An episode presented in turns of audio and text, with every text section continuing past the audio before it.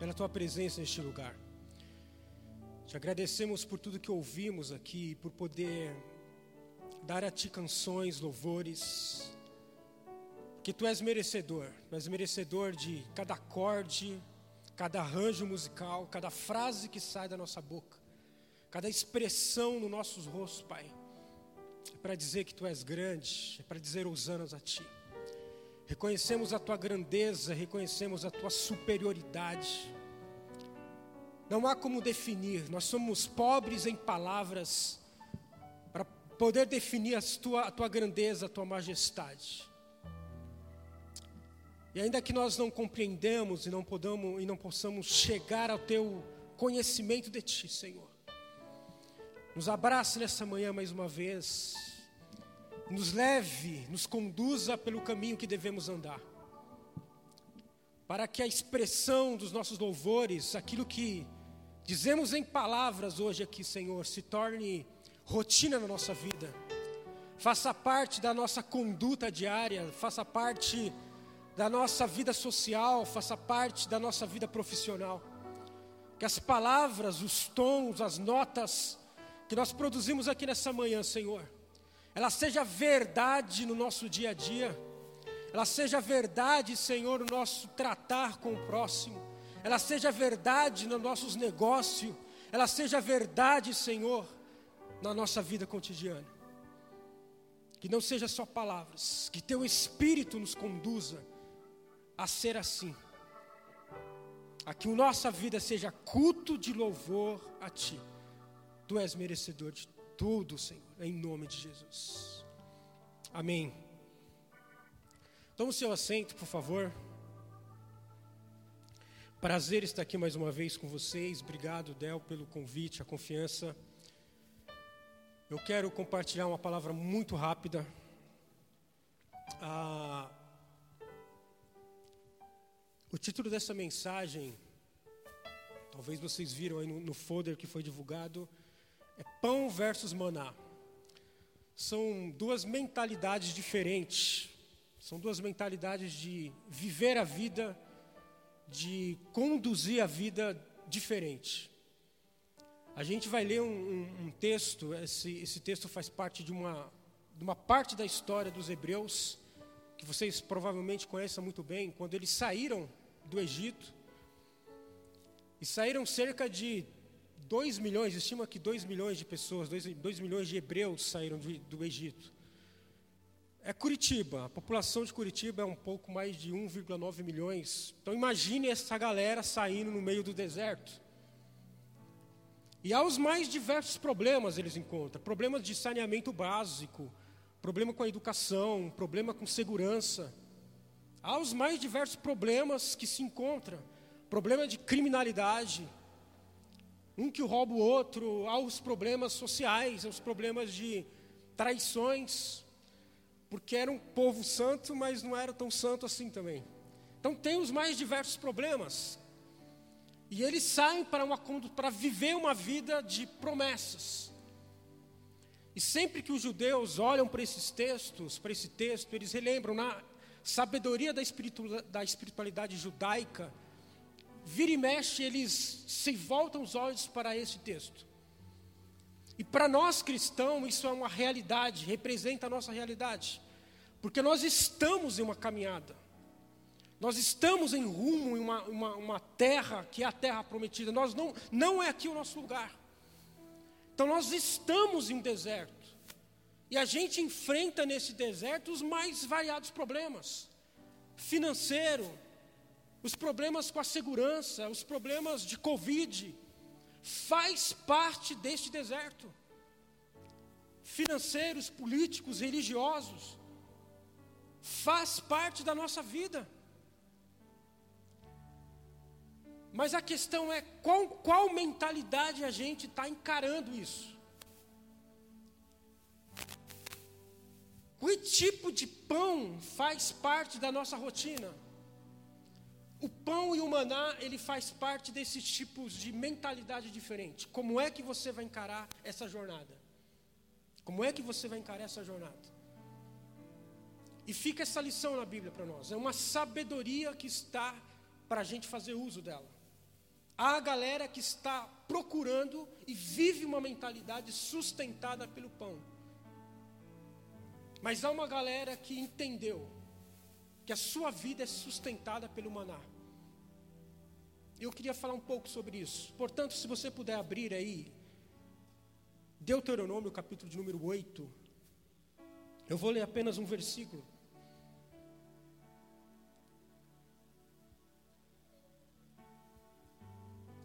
Capítulo de número 8, eu vou ler apenas o versículo de número 3. São palavras de Deus falando para os hebreus. Eu não sei se é possível acender as luzes aqui. Eu queria ver a galera, o pessoal e eu está tudo meio escuro aqui. Deuteronômio capítulo 8, versículo 3 diz o seguinte: Ele te humilhou e te deixou ter fome, e te sustentou com maná, que tu não conhecias, nem teus pais o conheciam, para te dar a entender que não só de pão viverá o homem, mas de tudo o que procede da boca de Deus. Esse é um versículo conhecido, Jesus usou esse texto. Alguns anos atrás, eu talvez tenha mais de 15, 16 anos, eu me lembro que eu li um livro do psiquiatra Augusto Cury, há 16 anos atrás. O Augusto Cury, ainda na época acadêmica dele, ele se considerava um ateu. Ele entendia que Jesus Cristo era fruto da imaginação humana. Né? Jesus não, não, se existiu, não existiu como como está escrito nos evangelhos. Mas houve uma, uma época ainda na sua formação, Augusto Cury, ele trouxe um novo olhar sobre como funciona a mente humana, sobre como é, é o processos mentais de criação, enfim. E teve uma época que ele começou, ele precisou analisar os evangelhos, analisar as ações de Jesus a partir da metodologia da psiquiatria, de um, de um olhar científico. Ele lê os evangélicos, não, os evangelhos não como um teólogo, um religioso, ou até mesmo alguém que está procurando ajuda, mas ele olhou com uma visão científica e utilizou as técnicas, os métodos da psiquiatria. Ele se assustou com o que ele viu. Ele se assustou com o que ele viu. E ele chegou a algumas conclusões dele de que é impossível a mente humana conceber um personagem como Jesus. A psiquiatria, dentro da psiquiatria, até mesmo da psicologia, para eles a criação, por exemplo, quando você pega os heróis da Marvel, todos eles, a, a uniforme, a cor da roupa, as ações, como que eles encaram os problemas e os inimigos, todos eles têm um perfil característico da criatividade mental. Jesus não encaixa nesse perfil. A mente humana não tem capacidade de criar um personagem que tem atuações como Jesus teve. E ele chegou à conclusão, é impossível. Ele se apaixonou por Cristo e escreveu alguns livros aí, que ele não considera religioso, é uma visão da psiquiatria sobre as, sobre as ações de Jesus. Mas uma das coisas que ele falou há 16 anos atrás naquele livro que eu li, e até hoje me incomoda, ou carrego comigo, é que ele disse que nós estamos psicoadaptados às mensagens de Jesus. Não nos faz efeito. Ele se assustou, ele falou: como é que os evangélicos não se assustam com isso? A gente lê as mensagens de Jesus, mas é meio que é, ele é bom mesmo, e a gente fecha a Bíblia e sai andando. Então, por exemplo, Jesus disse uma vez: Passará os céus e a terra, as minhas palavras não há de passar. Quem ouvia Jesus dizer isso, falava, cara, que esse cara, ou é doido, ou de fato é o Filho de Deus. Isso já não nos atinge mais. Você lê esse texto e diz, fecha a Bíblia e fala, pô, e aí? Como é que foi? Você achou da seleção sexta-feira? 5 a 0, tá bom, né? Não nos traz impacto.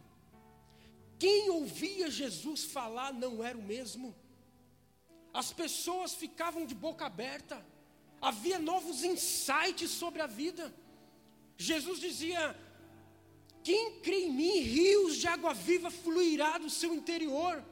Quem ouvia Jesus dizer isso, dava um outro salto na vida, Porque ninguém ousou e disse coisas como Jesus disse, ou como Jesus dizia.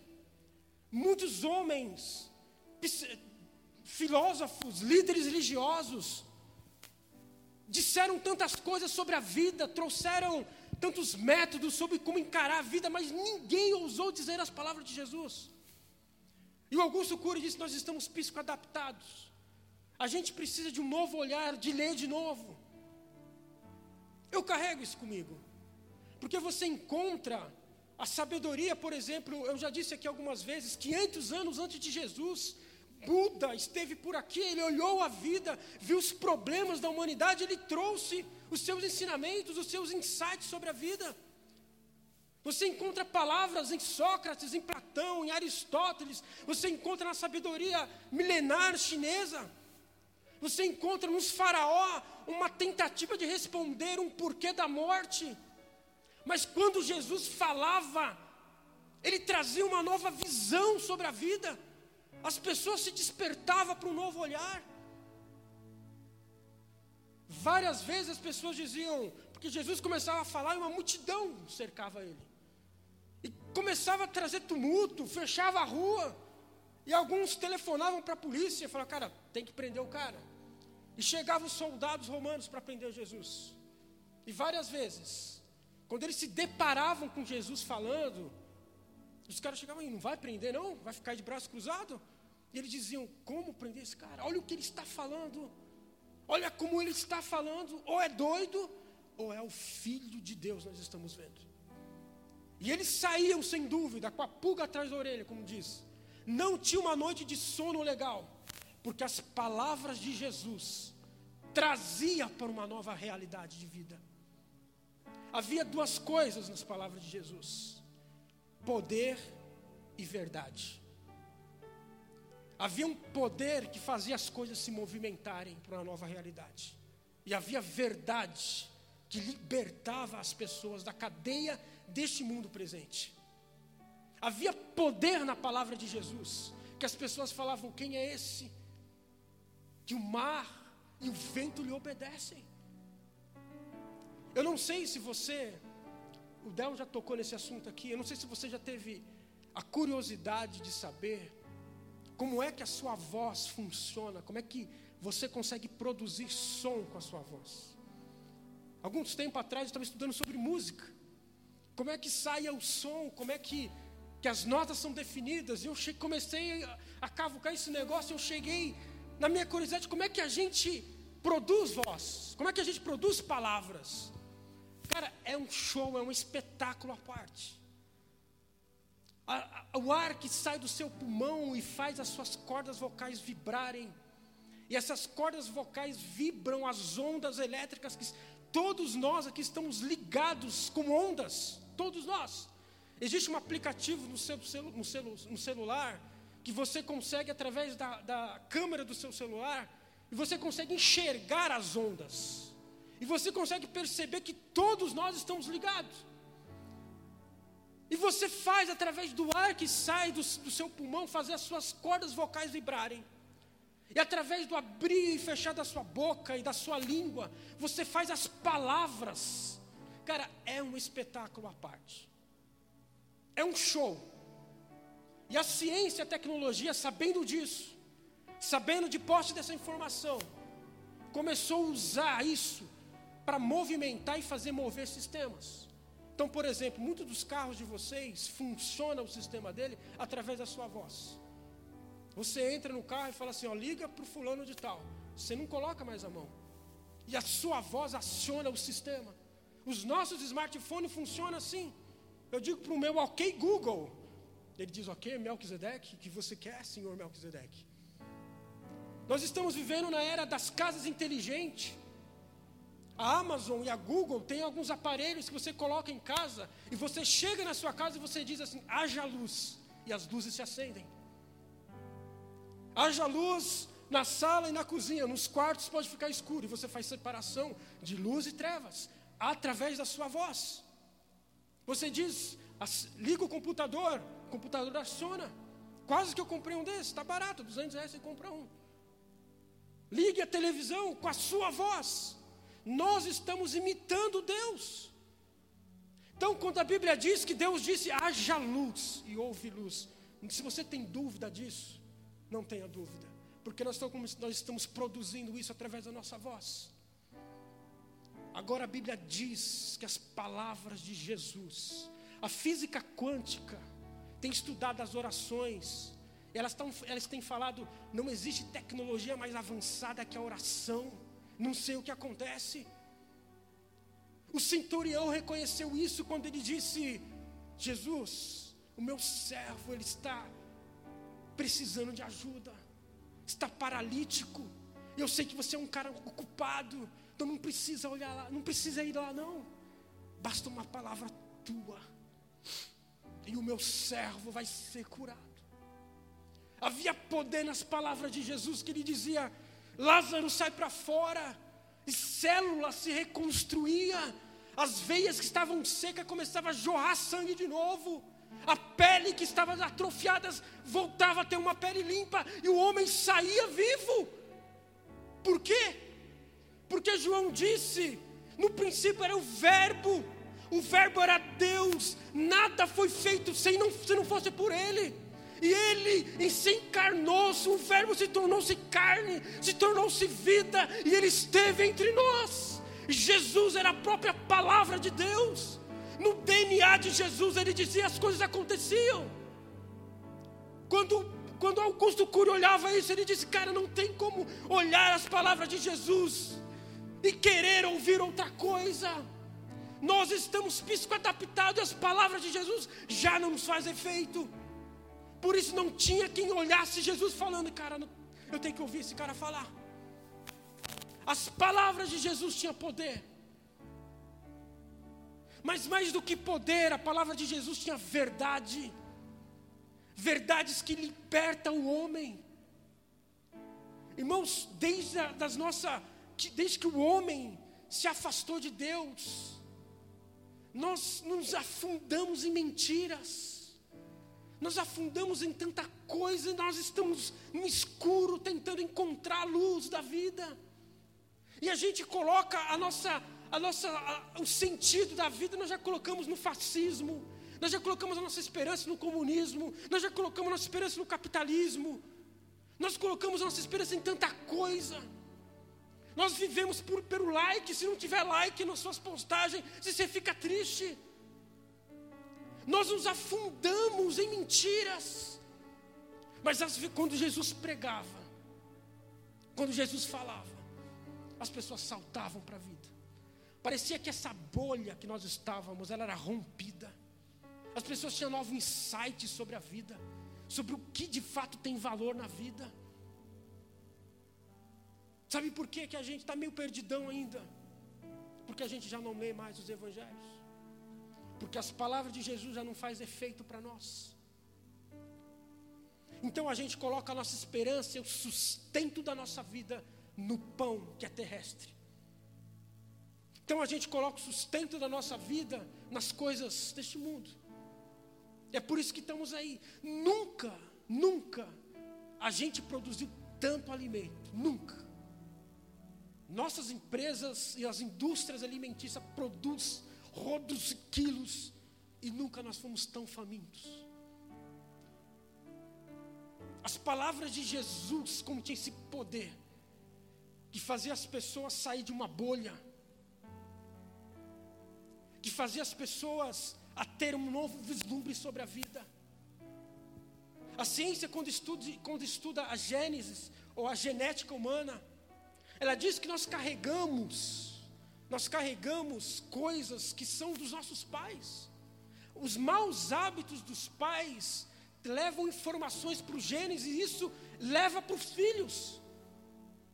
Ou seja, há uma probabilidade de você ter os mesmos maus hábitos dos seus pais, ainda que você não o conheceu, porque está essas informações no seu DNA. E você pode repetir coisas, mentiras que ele viveu, hábitos ruins que ele viveu, você pode acabar fazendo as mesmas coisas. Nós, desde que se afastamos de Jesus, de Deus, os seres humanos foi se afundando, foi se afundando, e nós estamos presos pelos pecados, mentiras, a nossa genética é ruim, o pecado habita em nós, mas as palavras de Jesus traziam essa libertação. Mas poderoso, mais poderoso, você é influenciado pela genética que você tem, você é influenciada pelo lar onde você nasceu, você é influenciada pelos traumas da vida da sua infância. Mulheres que foram molestadas durante a sua infância e carregam traumas de vida, foram espancadas pelos pais, pelos tios, homens que até hoje carregam essa cicatriz, e você é influenciada por tudo isso. Mas mais poderoso do que as influências desta vida são as palavras de Jesus sobre você mais poderoso do que a sua genética, é as palavras de Cristo sobre a sua vida, sobre quem você é nele. Não tem como vivermos essa vida sem nos, nos, nos sustentarmos pelas palavras de Jesus. Por isso, que a gente está faltando ouvir as palavras de Jesus. Pedro ou Simão um dia saiu para trabalhar à noite com seus amigos.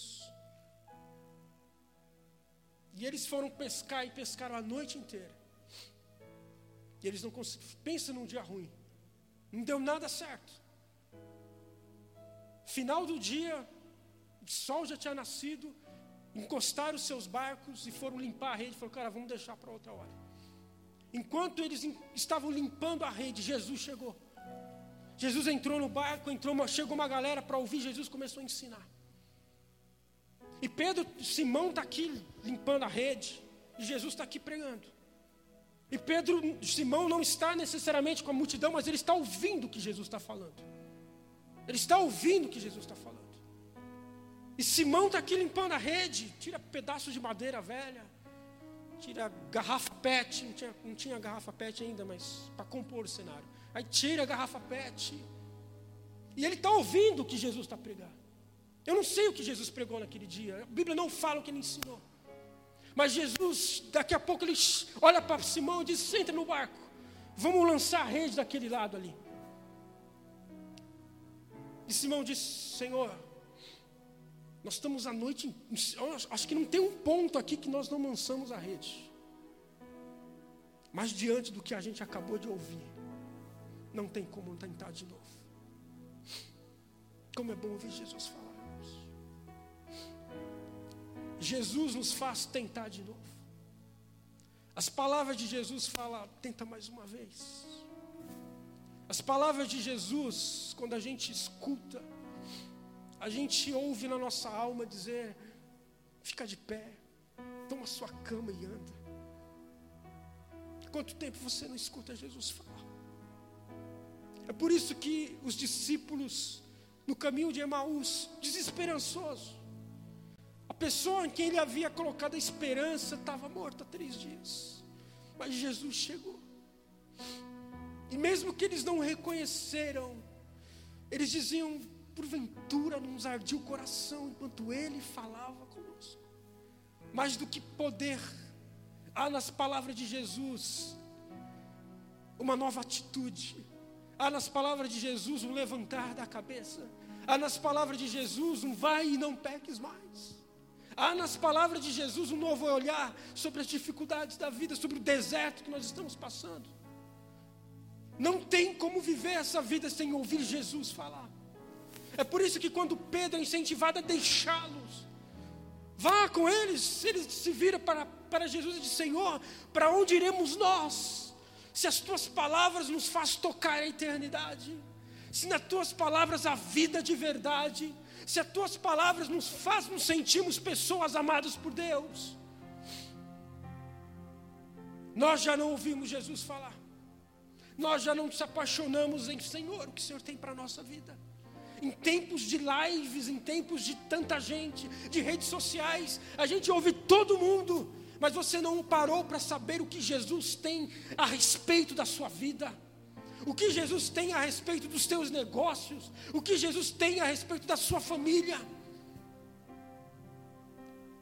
E o texto em que nós lemos São duas mentalidades de se, de se encarar a vida de forma diferente. É apenas duas lições que eu quero trazer para você. Há várias ali. Mas primeira, o maná que vinha não era para dois dias, é para um dia apenas.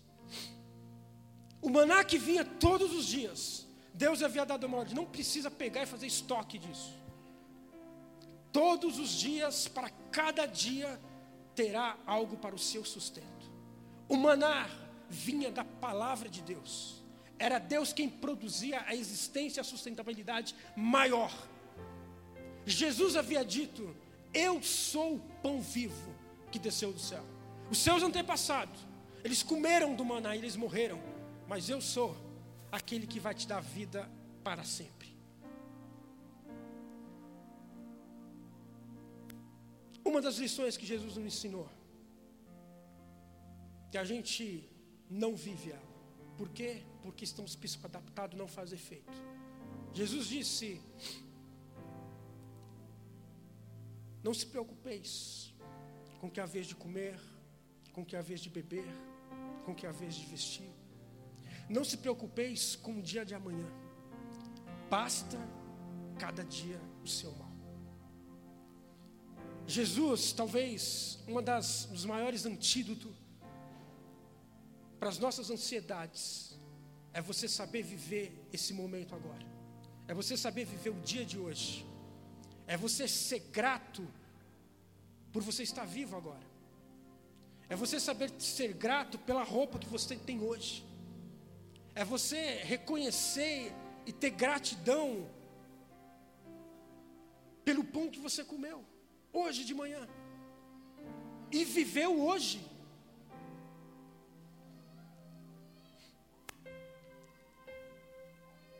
Uma segunda lição é a confiança sobre o Deus que cuida das nossas vidas. O Deus que chamou e tirou o povo hebreu do Egito é o Deus que vai cuidar. E uma das coisas que Jesus falou era: Cara, olhe para os lírios do campo. Eu não sei se você já fez esse exercício. Eu sou de São Paulo e eu conheci, desde que eu estou aqui já há 15 anos. E há alguns termos aqui que eu não conhecia. Por exemplo, pila, né? É um termo que eu nunca tinha ouvido. Eu me lembro que a primeira vez que eu fui abastecer meu carro, eu pedi para completar. E eu falei, quanto que ficou? E o cara falou, ficou 30 pila. Eu, cara, como é que se converte isso em reais aí para saber quanto fica? Eu não sabia, eu nunca tinha ouvido essa palavra. Uma outra palavra que eu ouvi aqui, que é piar de prédio. Cara, eu sou piar de prédio. Eu fui forjado no meio de concreto e, e piar de prédio tem uns problemas com a natureza. Piar de prédio não sabe montar cavalo, não, não, sabe. A maioria, né? Nem todo mundo, mas a maioria. Não sabe nadar. Se tiver um rio de um metro e meio, morre afogado. Eu ia para a roça e eu tinha um, um primo que ele andava descalço, ele corria descalço pela roça, cara. Piar de prédio ficar descalço aqui dói o pé. É uns problemas. Então, a natureza para a gente é um negócio muito distante. Então, o cavalo que a gente gosta é de um motor V12 de uma Ferrari que tem 500 cavalos. A gente admira isso. Ontem eu assistia um, um vídeo sobre, sobre um carro que tem 1.500 cavalos. 1.500. Eu estava andando com um de 80 cavalos até um tempo atrás. Mudei recentemente, tem 130 cavalos. Estou tô no céu. 1.500 cavalos. Nós não olhamos para isso. E se eu trouxer aqui um lírio do campo para vocês, e trouxer um smartphone, né, um, um iPhone 11, eu acho que já está no 11, vamos enxergar Deus nessas duas peças aqui. Onde os nossos olhos estarão postados? A nossa alma criou maus hábitos, e nós já admiramos aquilo que Deus faz. Nós não admiramos. Um dos maiores prédios do mundo, talvez ainda é o maior prédio do mundo, em Dubai, o Burj Khalifa. 2010 ou 2011, quando ele foi inaugurado, ele era o maior, eu acredito que ainda tem esse posto. É quase um quilômetro na vertical. São 166 andares. É um prédio que tem a capacidade de compor 30 mil pessoas. E eu estava assistindo um programa no Discovery Channel sobre a construção desse prédio. É uma obra-prima da engenharia dos seres humanos. As dificuldades para fazer esse prédio. O cara lá em cima, ele tem que, do último andar, ele tem que ligar a torneira e a água tem que ir na mesma potência do que o cara da primeiro, do primeiro andar. Os desafios. É, são as últimas palavras de engenharia do ser humano. E quando você tem um olhar aéreo daquele prédio, o formato dele, o desenho dele, é de um lírio do deserto de Dubai. Os caras imitaram, tem o mesmo desenho. Esse é o tipo de lírio que a gente olharia e olharia e pagaria muito caro para ficar olhando e para visitar e para morar. Jesus disse: olhe para os lírios do campo. Eu não sei se essas palavras fazem sentido para você, mas o lírio do campo que não planta, o lírio do campo que não trabalha, sofria a maior consequência de vida o próprio Deus fazia com que ela fosse linda em beleza, sustentável. E Jesus dizia: se Deus age assim com o lírio do campo, imagine vocês. A nossa alma tem maus hábitos e a gente já não olha mais para aquilo que Deus faz. Por quê? Porque nós estamos sustentados pelo pão dessa terra. Porque faz sentido para a gente ter todos os dias um salário que possa nos alimentar. Você olha para o seu, seu banco, para a sua conta, e você vê quanto tem, quanto não tem, e as preocupações te tiram o sono. Nós vivemos com uma mentalidade racional sobre esse pão. E a maior lição do deserto é que Deus está dizendo: Eu te fiz ter fome, eu fiz com que você sofresse, Sabe para quê? Para te fazer entender que não é só de pão que vive o homem, mas das palavras que saem da boca de Deus. Sabe qual é o seu maior sustento? Sabe qual deve ser o seu maior sustento?